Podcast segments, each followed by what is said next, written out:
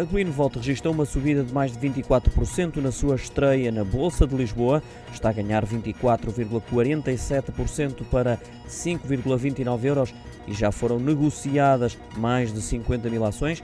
Relembro que a oferta pública inicial tinha um valor de 4,25 euros por ação, com 30,5 milhões de ações a serem emitidas.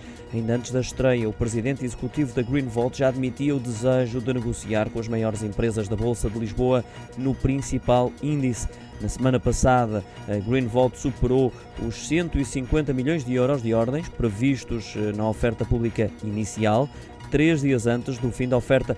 Recordo ainda que em 2020 a Greenvolt teve lucros de 18 milhões de euros. O volume de negócio foi de cerca de 90 milhões de euros e o EBITDA, ou seja, os lucros eh, antes dos juros, impostos, depreciação e amortização, fixou-se nos 33 milhões de euros.